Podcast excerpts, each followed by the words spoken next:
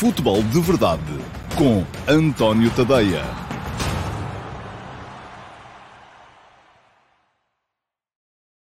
Muito bom dia a todos. Sejam bem-vindos à edição de, de 22 de fevereiro de 2021 do Futebol de Verdade. Temos eh, hoje muito futebol, como acontece sempre à segunda-feira, para debater, porque uh, os campeonatos estão a começar a entrar todos uh, em zona problemática, em zona em que as coisas começam a decidir-se e uh, uh, lados outros não, uns as coisas vão ficando mais embrulhadas. Foi um fim de semana muito, muito interessante nesse ponto de vista para o uh, futebol internacional. Primeiro, uma palavra para quem me vê no Brasil, e eu sei que há muita gente por aí no Brasil, alguns brasileiros que um, aqui chegaram quando foi o uh, quando Jorge Jesus por lá andou uh, e foi campeão com o Flamengo. O Flamengo deu um passo gigante em direção à, uh, ao bicampeonato, à, à, conquista de mais, uma, mais um Brasileirão. Ganhou ontem por 2 a 1 ao Internacional. Foi um belo jogo.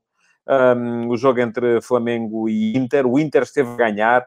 Uh, um penalti um bocado idiota do, do Gustavo Henrique, que o Ednilson aproveitou para fazer o 0-1 e depois uh, conseguiu o Flávio volta, ganhar por 2 a 1. Uh, primeiro golo, uma grande jogada do Bruno Henrique, o tal que o Jorge Jesus queria para o Benfica, segundo se dizia, mas já lá vamos ao Benfica mais à frente, para o gol do Arascaeta e depois Uh, como acontece quase sempre que é preciso. Teve gol do Gabigol, o Gabigol a fazer 2-1 para o Flá. Flamengo está a uma jornada do fim com dois pontos de avanço sobre o Internacional, que liderou durante boa parte da, da, da temporada.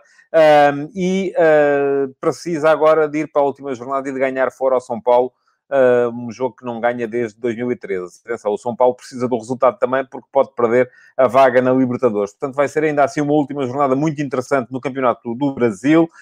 Um, o Flamengo do Rogério Ceni aparentemente a ser capaz, ou pelo menos vai bem lançado para ser capaz de repetir aquilo que tinha conseguido com o Jorge Jesus. E não é para admirar, porque de facto uh, o Flamengo tem uma equipa muito superior, acho eu, generalidade da, da, da concorrência. O, o, jogo foi marcado também por um cartão vermelho, vermelho ao Rodinei, uh, por uma pisadela. Eu acho que são, são cada vez mais estes vermelhos de VAR. Não tenho opinião ah, firme sobre o tema, uh, mas uh, também se assiste muito em Portugal a isso. Sempre que um jogador tenta disputar uma bola, chega ligeiramente tarde, pisa o adversário, acaba por levar amarelo ou vermelho, e às vezes eu acho que são enfim, não vou dizer que acho mal, porque se está aqui a tentar proteger a, a integridade física dos jogadores, mas também, e atenção, não estou a discutir casos de arbitragem, isso não me interessa nada. Aquilo que me interessa é discutir as leis em si. Uh, e aquilo que me parece é que muitas destas pisadelas são absolutamente fortuitas e acabam por uh, ser, uh, ser punidas. Diz o Bruno Galetti, e é capaz, pois é verdade, é isso mesmo. O São Paulo ainda tem um jogo em atraso, portanto, se ganhar, garante o acesso direto à Libertadores. Confesso que não tinha tomado a atenção total à questão da, da, da classificação do São Paulo, mas ainda assim vai precisar o Flamengo de conseguir uma vitória que não consegue há muito tempo. Ponto final do Campeonato do Brasil, apenas uma um, nota curta para a vitória do Inter sobre o Milan, 3 a 0. O Milan perdeu o gás, pronto, chegou àquela altura um, do princípio de Peter.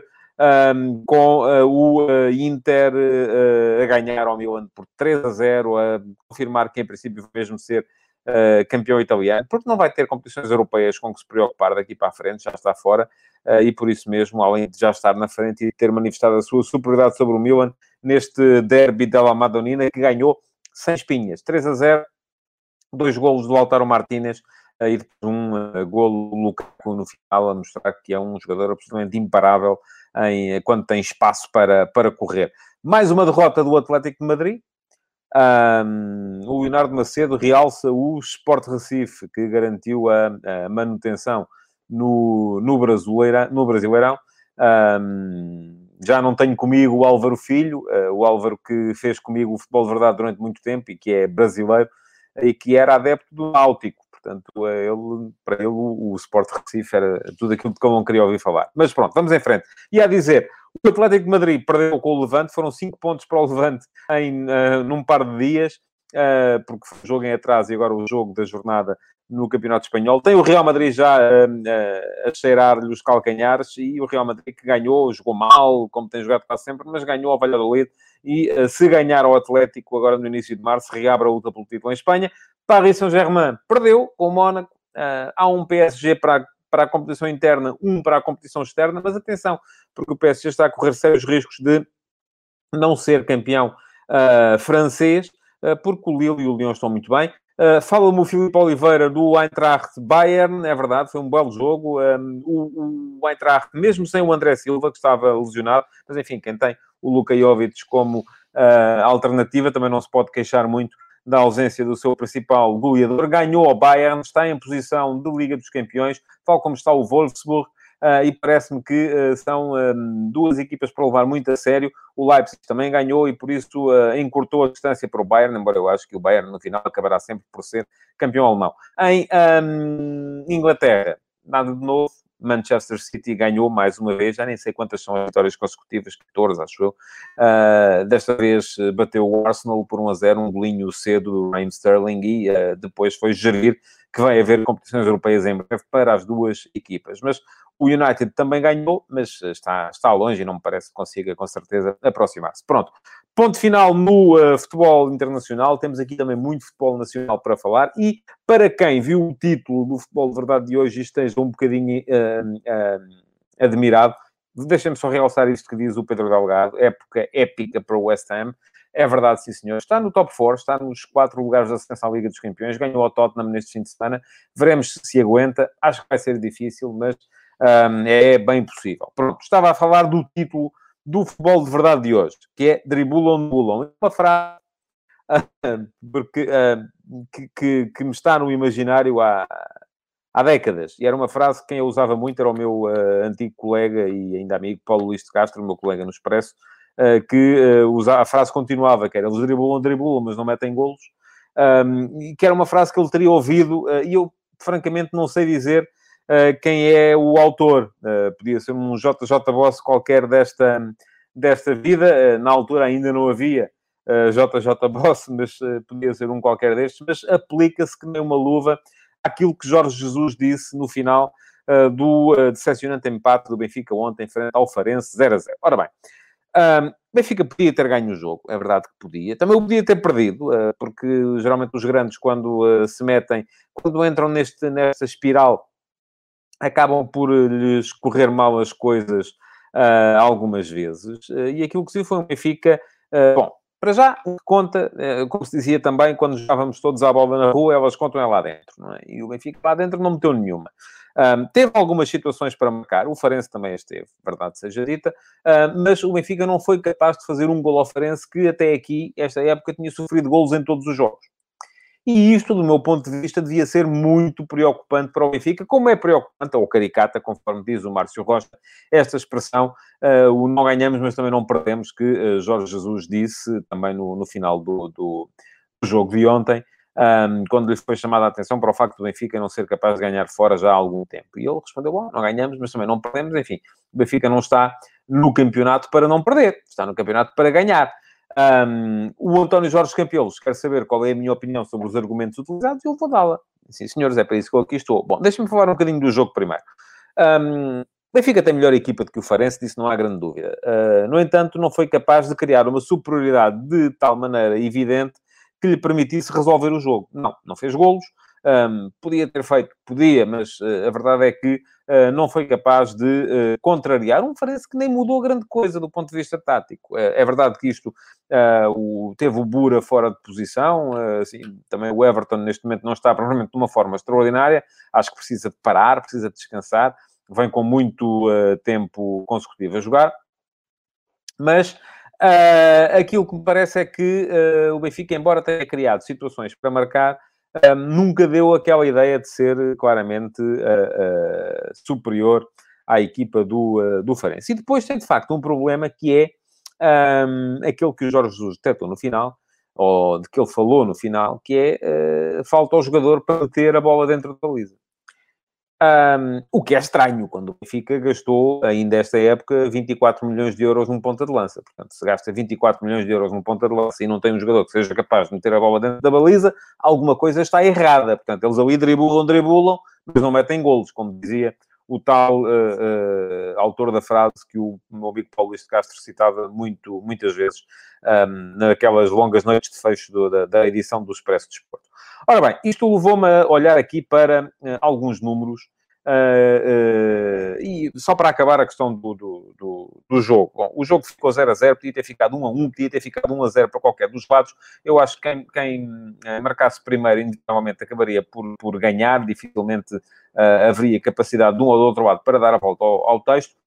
Um, no final, houve protestos de parte a parte uh, relativamente à possibilidade de haver ali uh, grandes penalidades para, para, para assinalar. É verdade que é uma anormalidade estatística o facto do Benfica, uh, uma normalidade estatística, o facto do Benfica ainda não ter grandes penalidades no campeonato este ano. Eu, ah, não tenho a certeza. Se olharmos para as seis principais ligas europeias, o Benfica é dos que estão uh, no, uh, nos primeiros lugares, nos primeiros 5, 6, 7 lugares de cada uma dessas ligas, a única equipa que não tem uma grande penalidade a favor, e isso de facto é uma anomalia estatística. Uh, mas se olharmos para aquilo que foi o jogo de ontem, eu francamente não vejo razão de, de, nem de um lado nem do outro nos lances que pedi, em que se pediram grandes penalidades. Um, são aqueles lances são aqueles lances há um contacto, de facto. Aliás, uh, o último de todos, então, é só, é apenas ridículo. Vê-se claramente que o Tarapte um, vai a correr com a bola até, ver, até ver que está dentro da área, e quando está dentro da área, vai ele à procura das pernas do jogador do Farense para ver se consegue um, embrulhar-se nele e cair. Portanto, falta ofensiva, do meu ponto de vista, a ser alguma coisa. Não foi nada porque o Farense empurrou a bola e o árbitro, e bem, deu a lei da vantagem. Nos lances Uh, o Corra uh, é um daqueles contactos perfeitamente normais, como me pareceu também perfeitamente normal o contacto do uh, Nuno Tavares um, na área do Benfica, uh, quando, quando salta e, e, e, acaba por acertar com a mão na cara do, uh, do, do, adversário. Ora, vamos lá ver. Isto não é basquetebol. o contacto existe, acho que tem que existir, e o mal, continua a dizer, diz-me o Paulo Ferraz, que o Rafa é penalti. Olha, eu acho que não é. Pronto. Estamos aqui e vamos, e acho que não é, e defendo que não é. Uh, nem todos os toques dentro da área são penalti. Se o jogador uh, pode continuar a jogar e opta por se deixar cair para o chão, do meu ponto de vista, não deve ser uh, recompensado por causa disso. Se depois é marcado noutros casos, é e não devia. Aliás, era isso que eu ia dizer. Um, muitas vezes estas faltas, então se for na Europa, é, são marcadas, se for na Europa, estava a ler o dizia o Paulo Neves, se for a meio campo, são marcadas sempre. E não têm que ser marcadas. Porque estou cansado de o dizer a minha maneira de olhar para o futebol é sempre a mesma. Os jogadores optam quase sempre por cair quando podem continuar a jogar. E isto é mau. E os árbitros são cúmplices porque marcam as faltas a meio campo e depois levam com o retorno quando não marcam dentro da área. Porque as faltas geralmente são, são iguais.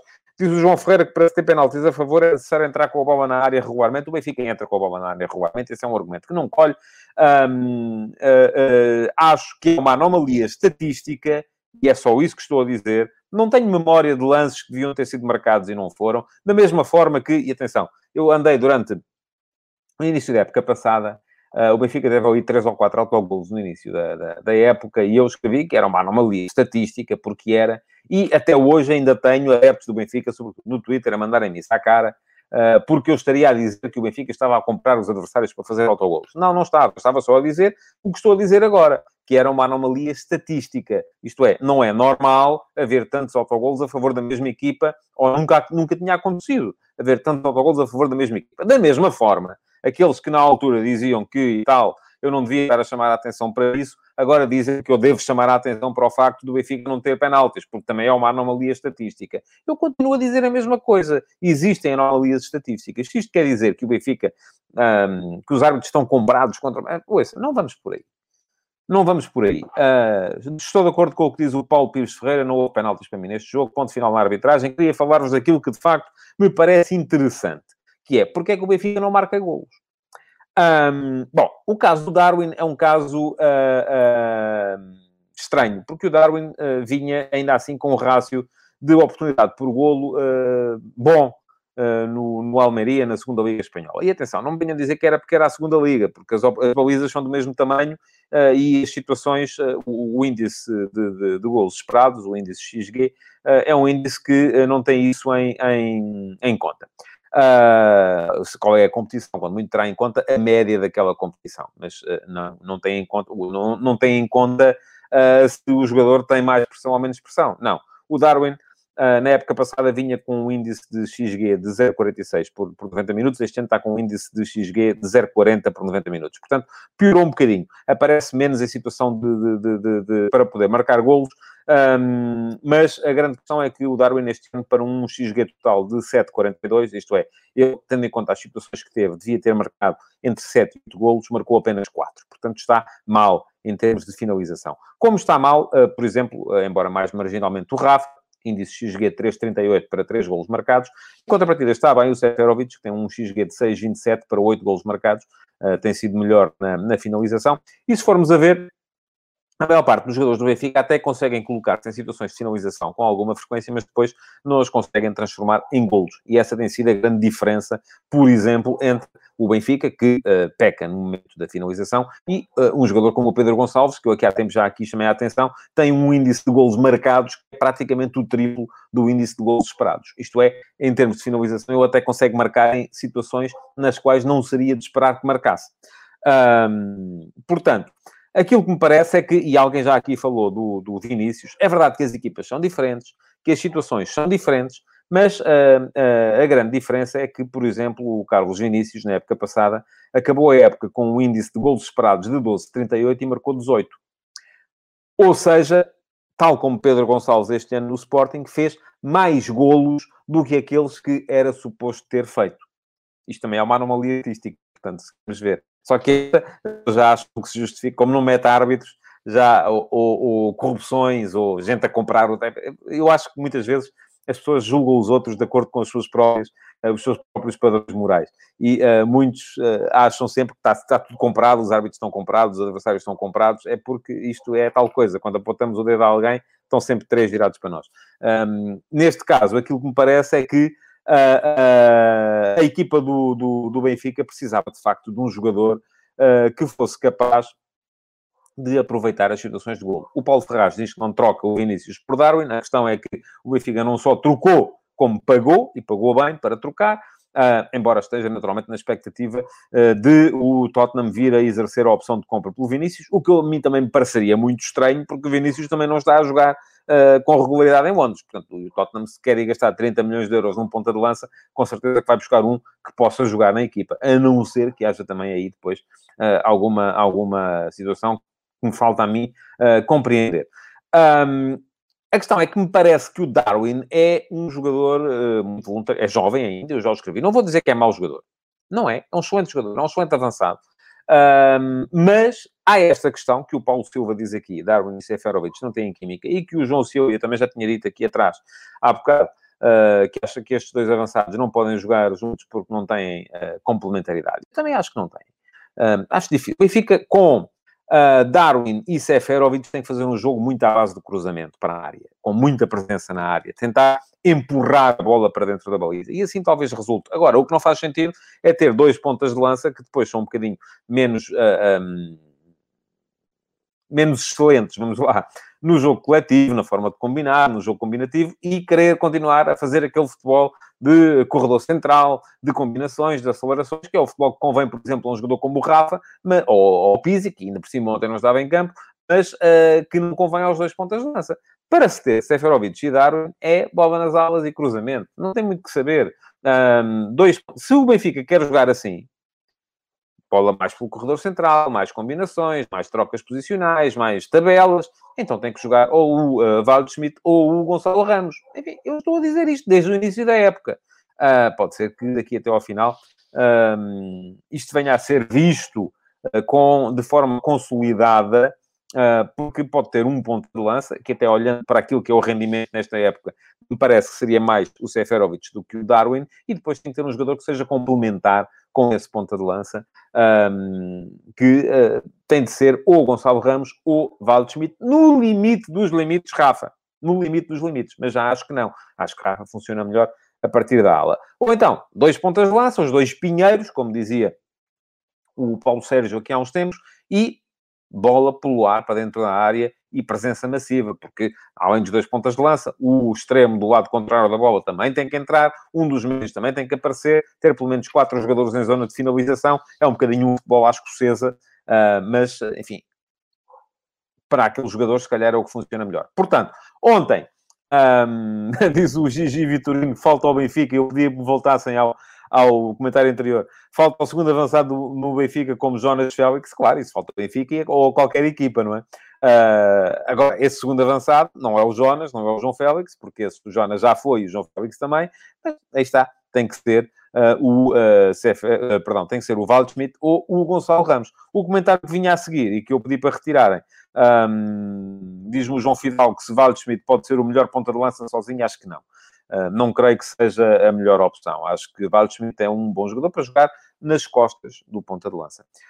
e o que diz o Márcio Rocha é verdade, o melhor Benfica foi o Benfica com Darwin e Waldschmidt.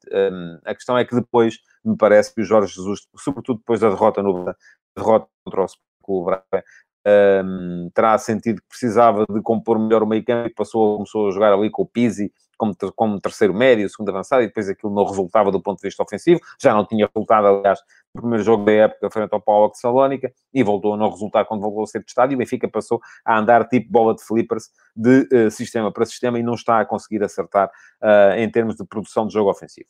Pronto, uh, foi mais um ponto que o Benfica aliás, um ponto que somou, uh, mais dois que desperdiçou, ficou a 15 do Sporting. Eu acho que já ninguém leva muito a sério a possibilidade do Benfica poder vir a ser campeão. E a questão não são só os 15 pontos para o Sporting, uh, são também os pontos a que pode ficar do uh, Futebol Clube do Porto e do Sporting Clube Braga. e a aproximação do Passos de Ferreira. O Passos de Ferreira ganhou, e foi um jogo divertido, o Passos de Ferreira Vitória Sport Clube. Um, Passos de Ferreira saiu tanque, Uh, aparece o João Pedro como ponta de lança. Que golaço, João Pedro. Não é? Se não viram, vão ver.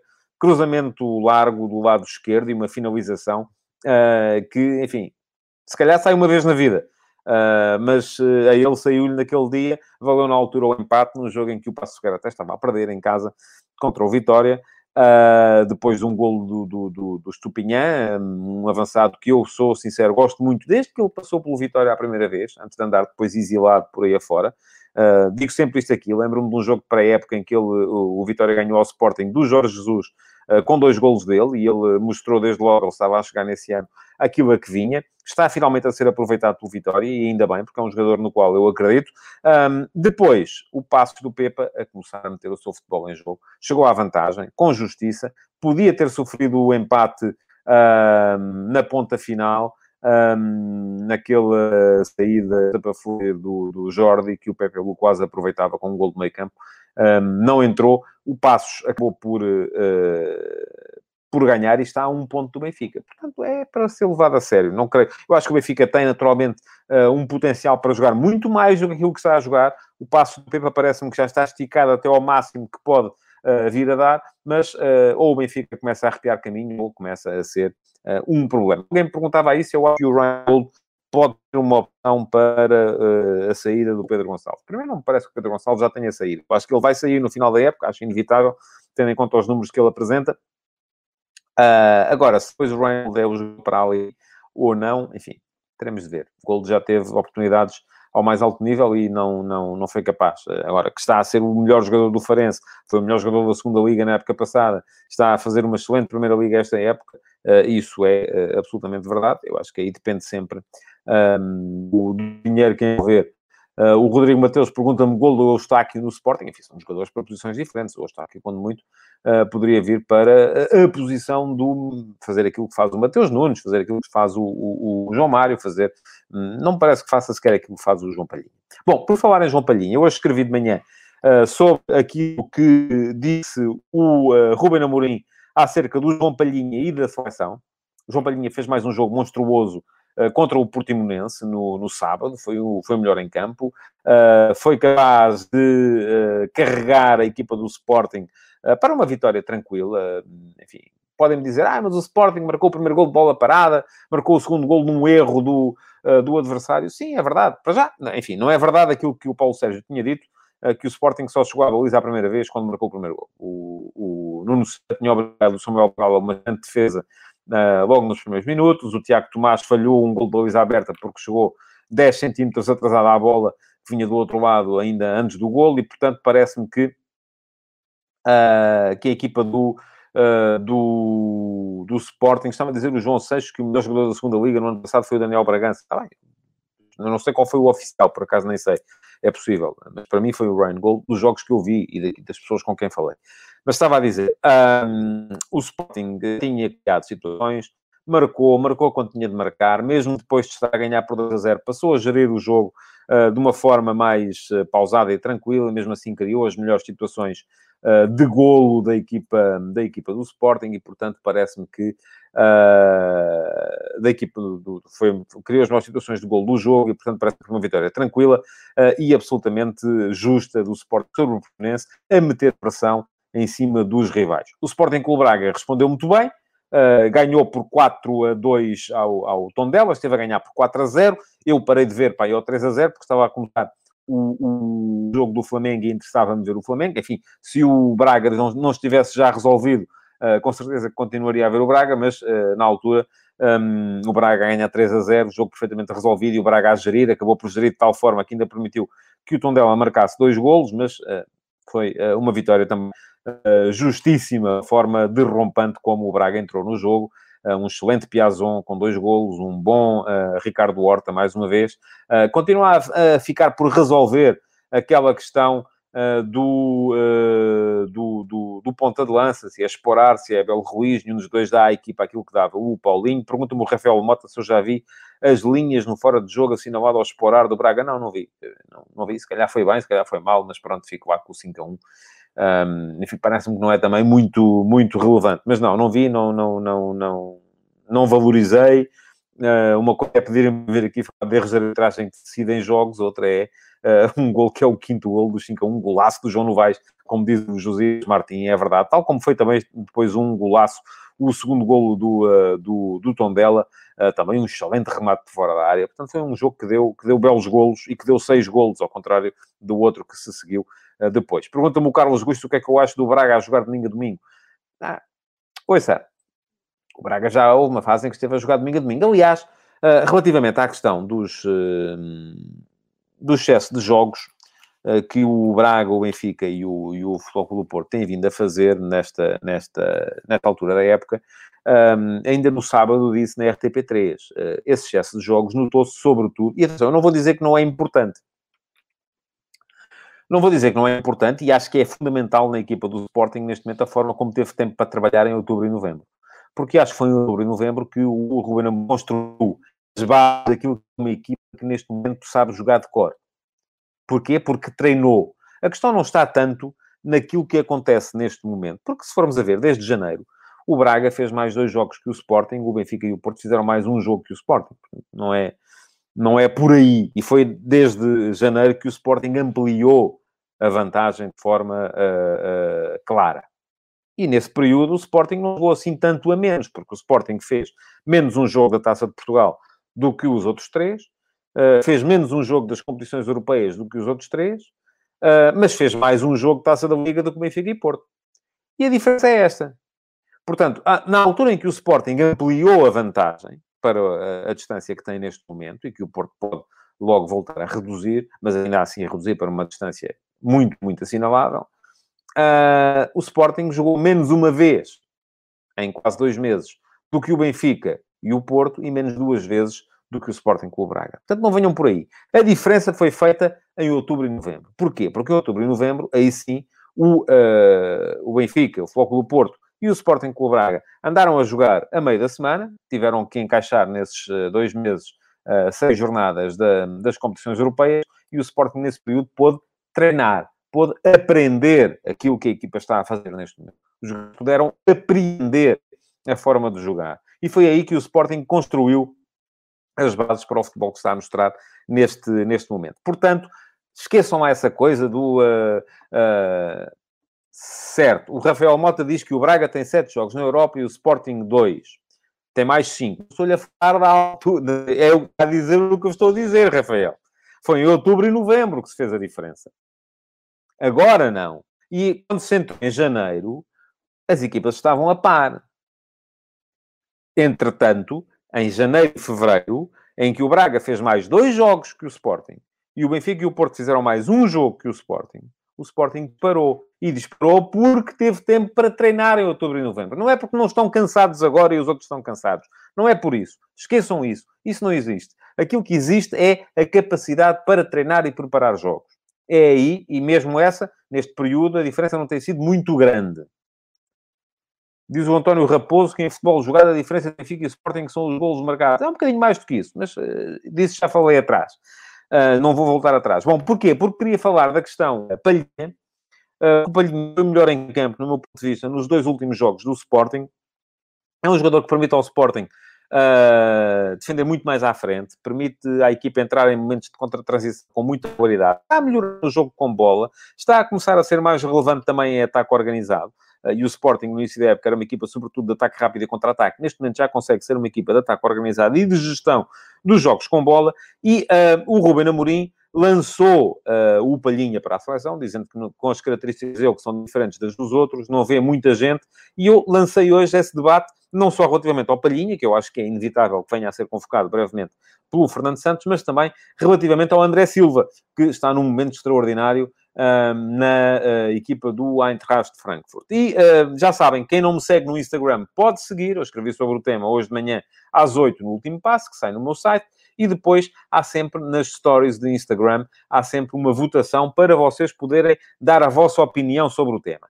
E a pergunta de hoje, são duas, porque são dois jogadores, é se o João Palhinha deve ser chamado à seleção e se o André Silva deve ser chamado à seleção. Ora bem, neste momento a, a resposta é amplamente positiva, mas eu convido-vos já a seguirem-me no Instagram, António Ponte Tadeia, e irem lá deixar as vossas respostas também relativamente uh, a este tema. Neste momento, 85% acham que o Palhinho deve ser à seleção, 15% acham que não, uh, e um, relativamente a André Silva, a diferença é ainda maior. 95% acham que o André Silva deve ser chamado à seleção e só 5% é que acham que não, uh, que não faz sentido ele ser chamado. Eu, para mim, neste momento, já o disse, para mim são os dois não só chamados como titulares. Mas, enfim, um, isto uh, é uma questão de se ver. E o Nuno Mendes pergunta ao Marco Pacheco, coisa, Vamos com calma. Também já me, já perguntaram hoje, no, no, na sequência do texto, e o Nuno Mendes, e o uh, João Mário, e o Pedro Gonçalves, e o Nuno Santos. Pronto, agora, de repente, a seleção parece que é a equipa do Sporting. Também não é assim.